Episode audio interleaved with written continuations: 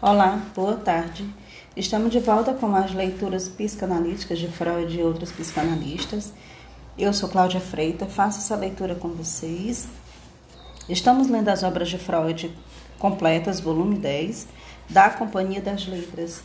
O texto que vamos ler agora é Formulações sobre os dois princípios do funcionamento psíquico. É um texto de 1911. Ele se encontra a partir da página 109 quem desejar acompanhar comigo, sinta-se à vontade. Começa a leitura. Há algum tempo, notamos que toda neurose tem a consequência e provavelmente a tendência, portanto, de retirar o doente da vida real, de afastá-lo da realidade. Um fato como esse não poderia estar tão pouco à observação de Pierre Janet. Ele falou de uma perda da função, a função do real. como característica especial dos neuróticos, mas sem desvelar o nexo nessa perturbação com as condições básicas da neurose. Ao introduzir o processo de repressão da gênese nas neuroses, podemos dizer, discernir esse nexo. Os neuróticos dão as costas à realidade por considerá-la, no todo ou em parte, insuportável. No, o tipo mais extremo desse afastamento da realidade Aparecem alguns casos de psicose alucinatória, nos quais ele procura negar acontecimento que provocou a loucura. Mas, na, real, na verdade, todo neurótico faz o mesmo com algum fragmento da realidade. E assim nos defrontamos com a tarefa de investigar, em seu desenvolvimento, a relação do neurótico e do próprio ser humano com a realidade esse modo admitindo no corpo de nossas teorias a significação psicológica do mundo externo real. Na psicologia baseada na psicanálise, habituamos-nos a tomar como ponto de partida os processos anímicos inconscientes, cujas peculiaridades nos são conhecidas através da análise. Nós os vemos como os mais antigos, como primários, vestígios de uma fase de desenvolvimento em que constituiu a única espécie de processos anímicos. É fácil distinguir a tendência principal a que estes processos primários obedecem. Ela é designada como princípio do prazer e desprazer, ou mais sinteticamente, princípio do prazer. Tais processos se empenham em ganhar prazer daqueles atos que podem suscitar desprazer à atividade psíquica se retira ou repressão, recalque. Nossos sonhos noturnos, nossa tendência, quando acordados, de fugir às impressões penosas, são resíduos da dominação desse princípio e provas de seu poder. Retomo linhas de pensamento que desenvolvi num outro lugar, na seção geral da interpretação dos sonhos ao supor que o estado de repouso psíquico foi inicialmente perturbado pelas exigências imperiosas das necessidades internas. Nesse caso, o pensado ou desejado foi simplesmente colocado de modo alucinatório, tal como ainda hoje acontece a cada noite com nossos pensamentos oníricos Apenas a ausência da satisfação esperada, a decepção, levou a que se abandonasse a tentativa de satisfação por meio alucinatório. Em vez disso, o aparelho psíquico teve de se decidir a formar uma ideia de tais circunstâncias do mundo exterior e se empenhar em sua real transformação. Com isso, foi introduzido um novo princípio de atividade psíquica. Já não se imaginava o que era agradável, mas sim o que era real, ainda que fosse desagradável. Esse estabelecimento do princípio da realidade resultou ser um passo de enormes consequências. Primeiro, primeiro tópico. Primeiro, as novas exigências tornaram-se necessárias. Uma série de adaptações do aparelho psíquico que, devido à nossa compreensão insegura ou insuficiente, podemos expor apenas por alto. A maior significação da realidade externa elevou também a significação dos órgãos dos sentidos voltados para o mundo externo e da consciência a eles vinculada, que além das qualidades de prazer e desprazer, as únicas que até então lhe interessavam, começou a apreender também as qualidades sensoriais. Foi estabelecida uma função especial que devia examinar periodicamente o mundo exterior, para que seus dados já fossem conhecidos quando surgisse a necessidade interior inadiável, a atenção. Essa atividade vai ao encontro das impressões de sentidos, em vez de aguardar seu aparecimento. É provável que, ao mesmo tempo, fosse instituído um sistema de registro cuja tarefa seria guardar os resultados dessa periódica atividade da consciência, uma parte do que chamamos memória. No lugar do recalque, que excluía no investimento uma parte das ideias emergentes por gerarem desprazer, colocou-se o juiz imparcial que deveria resolver se uma determinada ideia, é, se uma determinada ideia era verdadeira ou falsa. Isto é, se concordava ou não com a realidade, e o fazia comparando-a com traços de memórias da realidade. A descarga motora, que sob o governo do princípio do prazer tinha servido para aliviar o aparelho anímico de aumentos de estímulos, por meio de inervações enviadas para o interior do corpo, através de mímica e expressões de afeto, recebeu uma nova função, ao ser utilizada na modificação adequada da realidade. Transformou-se em ação. A suspensão da recarga motora da ação que se tornou necessária foi arranjada mediante o processo de pensamento que se formou a partir do imaginar. O pensar foi dotado de características que permitiram ao aparelho psíquico suportar a elevada tensão dos estímulos durante a suspensão de descarga. Trata-se, na essência, de uma ação experimental em que são deslocadas quantidades menores de investimento, com menor dispêndio, descarga delas. Isso requeria uma conversão dos investimentos livremente deslocáveis em investimentos fixos, o que foi alcançado se elevar ao nível de todo o processo de investimento. É provável que o pensar fosse originalmente inconsciente, na medida em que se elevou acima o mero imaginar e se voltou para as relações entre as impressões de objeto e apenas através da ligação a resíduos verbais tem adquirido novas qualidades perceptíveis para a consciência. Segundo tópico. Uma tendência geral de nosso aparelho psíquico que pode ser relacionada ao princípio econômico da poupança de gastos para se manifestar-se no tenaz apego às fontes de prazer disponíveis e na dificuldade em renunciar a elas.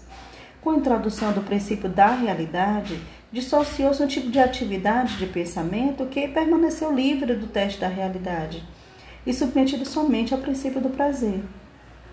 É a atividade da fantasia que tem início já na brincadeira das crianças e que depois, prosseguindo como desvaneio, deixa de lado a sustentação em objetos reais. Terceiro tópico. A substituição do princípio do prazer pelo princípio da realidade, com as consequências psíquicas delas resultantes, e que na presente exposição esquemática é resumida numa frase, na realidade, não só se efetua de uma só vez e simultaneamente em todos os pontos, pois enquanto ocorre esse desenvolvimento dos instintos do eu, os instintos sexuais se destacam dele de modo significativo. Os instintos sexuais se comportam, a princípio, autoeroticamente, acham satisfação no próprio corpo e por isso não chegam à situação de frustração que levou ao estabelecimento do princípio da realidade. E quanto mais tarde começa neles o processo de busca do objeto, ele experimenta logo uma demorada interrupção no período de latência, que retarda o desenvolvimento sexual até a puberdade. Esses dois fatores, alterotismo e período de latência, têm por consequência que o instinto sexual é detido em seu desenvolvimento psíquico e permanece muito mais tempo sob o domínio do princípio do prazer, a qual muitas pessoas não conseguem jamais subtrair. Devido a essas condições, cria-se uma relação mais estreita entre o instinto sexual e a fantasia, por um lado, e os instintos do eu e as atividades da consciência, por outro.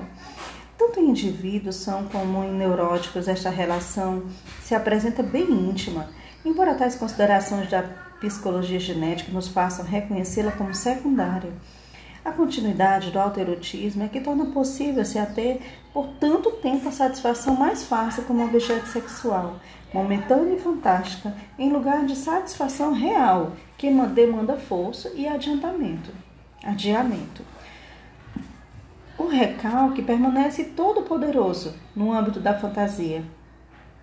Ele consegue inibir ideias instunascente antes que sejam notadas pela consciência, quando seu investimento pode ocasionar o desprazer. Esse é o ponto fraco de nossa organização psíquica, que pode ser utilizado para fazer voltar ao domínio do princípio do prazer processos de pensamentos que já se haviam tornado racionais. Um elemento essencial da predisposição psíquica para a neurose é então fornecido pelo atraso em educar o instinto sexual na consideração da realidade e também pelas condições que o tornam possível esse atraso. Assim como o eu de prazer não pode, se não desejar, trabalhar pela obtenção do prazer e evitar o desprazer, o eu realidade necessita apenas buscar o que é útil e proteger-se dos danos. Na verdade, a substituição do princípio do prazer pelo da realidade não significa a deposição do princípio do prazer, mas a sua salvaguarda. Abandona-se um prazer momentâneo, incerto quanto a seus resultados, para ganhar um novo caminho, um prazer seguro que virá depois. A impressão endopsíquica introduzida por essa substituição foi tão poderosa que se refletiu no mito religioso especial. A doutrina da recompensa no outro mundo pela renúncia voluntária imposta aos prazeres terrenos não é mais que a projeção mítica dessa reviravolta psíquica. Segundo, consequentemente, esse modelo, as religiões puderam impor a renúncia absoluta ao prazer desta vida em troca do ressarcimento de uma vida futura. Mas, numa superação do princípio do prazer, elas não obtiveram por esse meio. A ciência estaria mais próxima de obtê-lo, mas oferece também um prazer intelectual no trabalho e promete um ganho prático no final. Quinto ponto. A educação pode ser descrita sem hesitação como incentivo à superação do princípio do prazer. A substituição dele pelo princípio da realidade, ela pretende ajudar no processo de desenvolvimento que afeta o eu. Recorre para isso a prêmios de amor oferecidos pelo educador e por isso falha se a criança mimada pensa que todo mundo possui esse amor e que nenhuma circunstância o perde. Tópico 6. A arte efetua por via peculiar uma reconciliação dos dois princípios. O artista é originalmente um homem que afasta da realidade por não poder aceitar a renúncia à satisfação das pulsões que ele inicialmente requer e conhecem a seus desejos eróticos e ambiciosos inteira liberdade na fantasia, mas encontra o caminho de volta nesse mundo de fantasia para a realidade ao transformar suas fantasias por meio de doses especiais em realidade de novo tipo, valorizadas pelos homens como reflexos preciosos do real. De certa maneira, ele se torna assim um herói, o rei, o criador, o favorito que se desejava ser, sem tomar um longo rodeio da efetiva mudança do mundo exterior mas o consegue somente porque as outras pessoas partilham sua insatisfação com a renúncia real exigida e porque tal satisfação que resulta da substituição do princípio do prazer pelo da realidade é ela mesma parte da realidade. Sétimo ponto.